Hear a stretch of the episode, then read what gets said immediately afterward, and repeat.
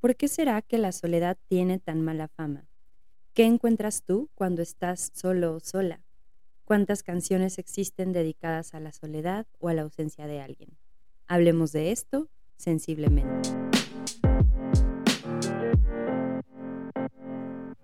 Sensiblemente es un podcast donde hablaré acerca de psicología, sexualidad, salud mental, experiencias de vida, reflexiones y mucho más.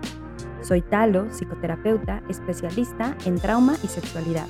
Gracias por estar aquí.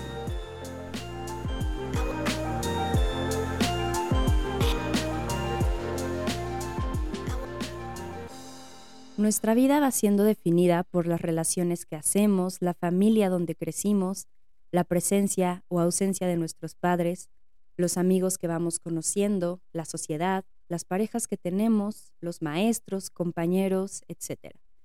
Así nos vamos forjando. Las relaciones con otros son parte central de nuestra identidad, de nuestro confort, pero también de nuestro disconfort. Las relaciones que se rompen, las personas que se van físicamente, ya sea por muerte, cambio de residencia o porque simplemente las relaciones se terminan. La experiencia de crecer y dejar amigos atrás, salirte de tu casa, ver a tus padres crecer, a tus abuelos, las miles de despedidas que tenemos a lo largo de nuestra vida. Y de fondo parece que siempre nos acompaña la soledad. ¿Qué es la soledad? Es justo la ausencia de estos lazos. La palabra soledad viene del latín solus, que significa solo, más dad, que significa cualidad, es decir, la habilidad de estar sin nadie. Como diría Café Tacuba en su canción Esa noche, mi soledad siempre he pertenecido a ti. Y sí, en el fondo de nuestra experiencia humana siempre está la soledad. No hay nadie en el mundo que logre entenderme al 100%. Nadie entiende al 100% lo que yo siento. Mis dolores, mis alegrías, mi forma de experimentar y ver el mundo. Mi mundo y el tuyo son diferentes, aunque habitemos el mismo. Y esto me lleva a sentir una profunda soledad porque yo y solo yo podré comprenderme. ¿Cuántas canciones están dedicadas a la ausencia de alguien. Es importante diferenciar entre soledad, desolación, solitud y aislamiento. La soledad es sentir la ausencia del otro. En cambio, la desolación es una ausencia del sí mismo, un vacío, una sensación de angustia o de pérdida irreparable. Y es más a esta sensación a la que dedicamos tantas canciones de desamor. La solitud, en cambio, es una elección, el deseo y el disfrute de estar contigo y también es muy necesaria para recargar pilas, introspectar y escucharnos. El aislamiento, por su parte, es la falta de contacto físico, emocional, ya sea de forma voluntaria o involuntaria. Un claro ejemplo es la pandemia. No es nada extraño que en el aislamiento de la pandemia a muchos se nos pusieron de frente estos estados ansiosos, pensamientos, miedos, estos estados depresivos o los recuerdos que nos llevaban a la nostalgia, o al menos así lo experimenté yo y compartí con muchas personas que lo experimentaron similar. Todo aquello que llevábamos por un tiempo queriendo no mirar, ¿no? Como evadiéndolo. Y ahora, pues en la pandemia nos dimos más chance, tal vez un poco obligado, a sentirnos. Y la realidad es que no siempre nos vamos a encontrar todo lo bello y lo bonito dentro de nosotros.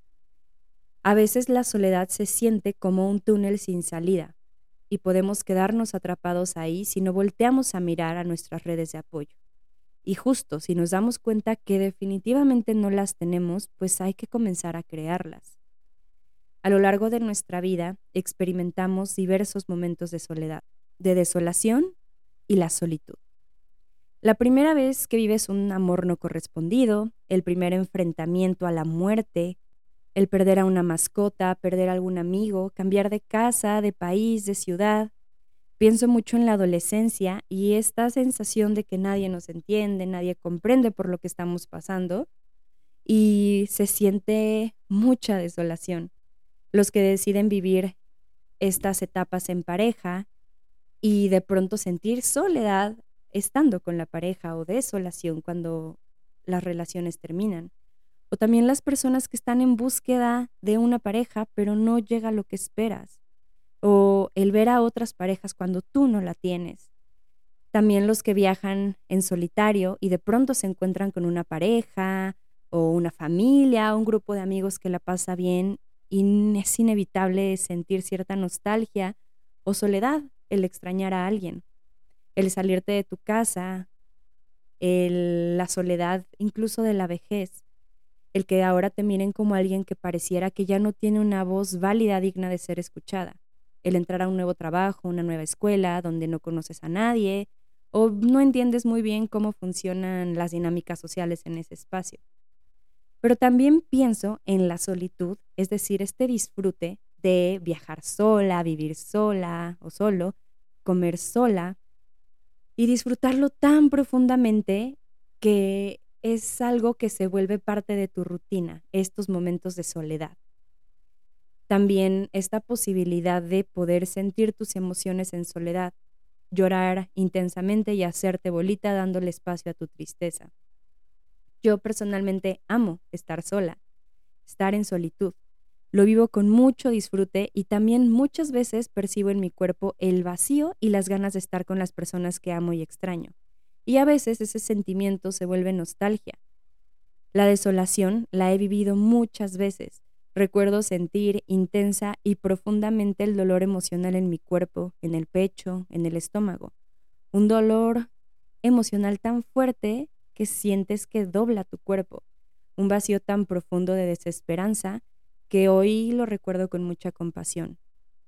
Estas emociones me han enseñado que puedo vivir muy intensamente tanto lo agradable como lo desagradable, aunque, bueno, no amo mucho esa clasificación. Si puedo sentir profundamente tanta desolación, también profundamente puedo sentir amor o alegría. Y eso me da cierta esperanza, mi desolación también me ha permitido ver otras posibilidades. Mientras escribía sobre este tema, que por cierto fue un tema sugerido en, en Instagram, me encontré con una frase de Chabela Vargas. La soledad no me debilita, me fortalece, me nutre, me habla de noche, me cuenta cuentos, historias que son verdad. Y sí, la soledad tiene un matiz muy bello, porque nos permite conectar con nosotros, cuestionarnos, dialogar en silencio o también en voz alta, y nos permite la introspección, la reflexión, el recargar pilas y seguir adelante, el quitar por un momento el juicio o la mirada del otro. Aunque sabemos, y lo hemos repetido en este podcast, es difícil escapar a las expectativas del otro, incluso cuando no nos están mirando. La otra realidad es del aislamiento que en el largo plazo puede matarnos. La soledad nos enfrenta a mirarnos y también mirar a nuestro alrededor. ¿Quiénes forman parte de mi red de apoyo y qué tan disponible estoy para ellos y qué tan disponibles están ellos para mí? Me es importante recalcar esto porque si te sientes sola o solo, es importante empezar a crearte redes de apoyo que te sostengan. Y a veces puede ser que esta sensación de desolación te se pueda ver como un túnel sin salida. Sin embargo, siempre seguramente habrá alguien con a quien puedes acudir, alguien que puede escucharte. Hay solo que de pronto salir y buscarlo. A veces eso da miedo porque se siente como mucha exposición, ¿cierto? Sin embargo, no está de más y no es este, como lo llaman, consuelo de tontos, la realidad es que muchos compartimos, si no es que me atrevo a decir que todos, este sentimiento de soledad, de falta de entendimiento de parte del otro. Y eso ya es algo en común. Entonces, si tan solo nos pudiéramos dar cuenta que esto que estamos experimentando muchas personas lo viven, creo que nos puede ayudar a darnos el suficiente apoyo para salir y buscar que el otro nos escuche. Quiero cerrar con esta frase que me compartieron recientemente. No estoy solo cuando estoy conmigo. Gracias por llegar hasta aquí. Si te gustó, por favor ayúdame compartiendo, calificando con cinco estrellas y siguiendo el podcast en Spotify. No olvides seguirme en redes sociales, las encontrarás en la descripción. Nos escuchamos sensiblemente en un próximo episodio. Bye.